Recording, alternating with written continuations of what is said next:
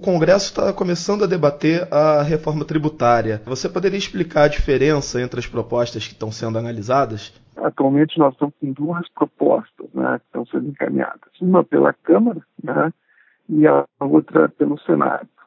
A proposta da Câmara, ela está um pouco mais adiantada, ela já passou pela Comissão de Constituição e Justiça. A proposta, ela extingue cinco tributos, né, que são o PIS, a COFINS, o IPI, o ICMS, o ICS e o ISSQ, né, criando um novo tributo, né, é, que é um tributo sobre o valor agregado, que seria chamado de IBS, né, Imposto sobre Bens e Serviços. Então, elimina cinco né, e cria um. Mas, na verdade, essa proposta, além de criar esse IBS, essa proposta que tramita na Câmara Federal, ela também é, se propõe a criar mais um tributo, né, que seria um imposto seletivo. Né? E esse tributo seletivo, ele incidiria aí sobre produtos como cigarro, bebidas, né? os chamados uh, serviços de externalidades negativas. Né? A proposta do Senado, ela, em termos gerais, é, é, é, muito parecida com a proposta da Câmara, né? Só que ao invés de extinguir cinco tributos, como extingue a proposta eh, da Câmara, a proposta do Senado elimina nove tributos. Né? Então seria o IPI, né? o IOF, a contribuição social sobre o lucro líquido, PIS, COFINS, salário e educação, CIDs federais e também o ICMS e o ISSQN. E essa proposta do Senado, assim como a proposta da Câmara, ela também cria esse imposto seletivo para esses produtos, como havia mencionado, cigarro, bebida, entre outros. Né? Então, nesse aspecto, elas são similares. É, ocorre que a proposta da Câmara ela já tem mais dados, tem propostas mais esclarecidas ainda sobre como vai ser é, essa, essa proposta. Né? E a proposta do Senado ainda é, depende de, de novas avaliações, inclusive teve uma reunião essa semana, que foi suspensa, deve continuar no dia 2 de outubro. Né? Então, provavelmente vai ser aprovada também na Comissão de Constituição e Justiça. E a terceira proposta, estamos aguardando, é a proposta do governo federal, é, que essa ainda não foi é, divulgada é, de como será. Existem algumas especulações, né, mas nada de concreto ainda. E qual a sua avaliação sobre as propostas da Câmara e do, e do Senado? É, você falou que a da Câmara está um pouco mais avançada, mas em termos de efeito prático, caso seja aprovada? Veja bem, essa proposta da Câmara, vamos dizer assim, que está mais avançada e, e mais detalhes sobre ela, ela está propondo uma alíquota. Primeiro, ela unifica, vamos dizer assim, hoje esse tributo novo, o IBS, abrangeria também os serviços, né? O que, que a gente vê nessa proposta, proposta que está sendo encaminhada na Câmara Federal? Ela vai reduzir um pouco a tributação sobre hoje ICMS, né? E vai, sem dúvida nenhuma, aumentar a tributação sobre serviços. Né? O que eles estão propondo é uma alíquota de referência de 25%. Porque hoje nós temos a alíquota de ICMS superior aos 25%, pegar bebida, perfumes, enfim, a própria energia elétrica, a alíquota é muito maior que 25%. Então, parece que vai trazer um, um benefício. Né? Essa alíquota de 25%, ela seria dividida mais ou menos é, 9 pontos percentuais para a União, 14 pontos percentuais para os estados e 2 pontos percentuais para os municípios. Né? É, até tive uma oportunidade de fazer um debate através do, do Hangout do Instituto Milênio com o economista Bernardo Api, que é quem está encabeçando os estudos dessa PEC 45, que está na Câmara, e na oportunidade eu perguntei para ele, e essa alíquota é definitiva, de 25%? E ele disse que não. Então, veja bem, é, nós estamos tratando de uma reforma tributária que não temos ainda uma alíquota definitiva, porque essa proposta, por que está agradando a todos nesse momento e está com possibilidade de ser aprovada? Porque ela está atendendo aos interesses da União, dos estados e dos municípios. Ou seja, é uma proposta que tem por finalidade não trazer prejuízo na arrecadação em nenhum ente da federação. Nesse aspecto, ela é positiva. Agora, qual a reforma tributária que a sociedade precisa? Eh, eu entendo que a reforma tributária que a sociedade brasileira precisa, que as empresas precisam, que as pessoas físicas precisam, é uma reforma tributária que primeiro traga uma simplificação da legislação. Hoje nós temos aí, só no ICMS, 27 legislações diferentes, que é um absurdo. Né? É, temos um imposto de renda tá, que não permite fazer todas as deduções que poderíamos fazer. Né? Então, a reforma tributária que a sociedade brasileira almeja é uma reforma tributária que traga uma redução da carga tributária. Né? E nenhuma das, dessas propostas eh, prevê uma redução da carga tributária. Até se admite que, nesse momento, né, eh, que o Brasil passa por uma situação eh, difícil em termos de finanças públicas, não seja proposta essa redução agora.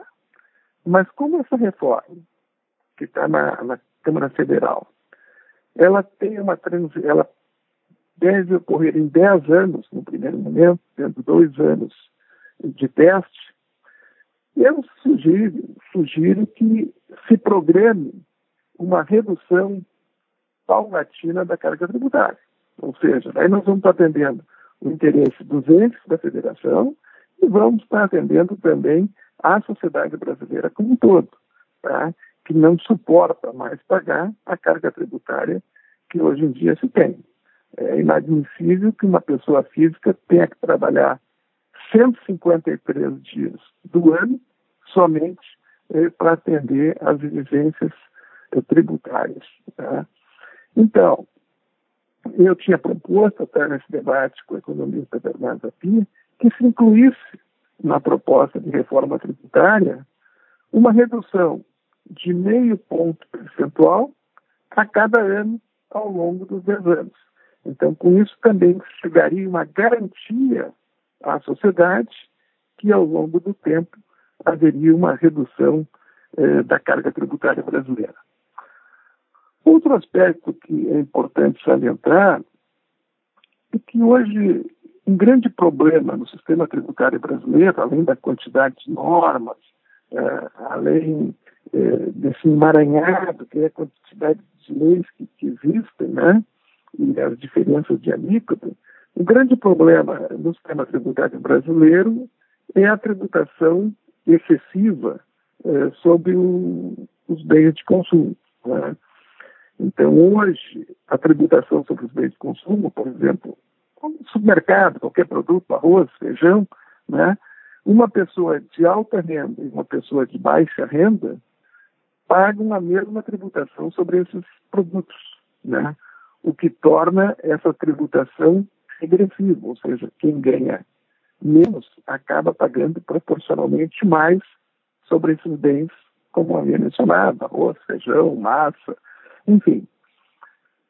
Essa reforma tributária não soluciona a questão da regressividade nesses produtos, né? a regressividade tributária nesses produtos. Então, ela não atende um ponto assim crucial eh, do sistema tributário brasileiro. Outra coisa, as propostas que estão tramitando, tanto na Câmara quanto no Senado, nenhuma delas propõe uma redução de alíquotas do imposto de renda pessoa física ou pessoa jurídica. Se especula que a proposta do governo federal venha trazer alguma coisa nesse sentido. Né? Então, é,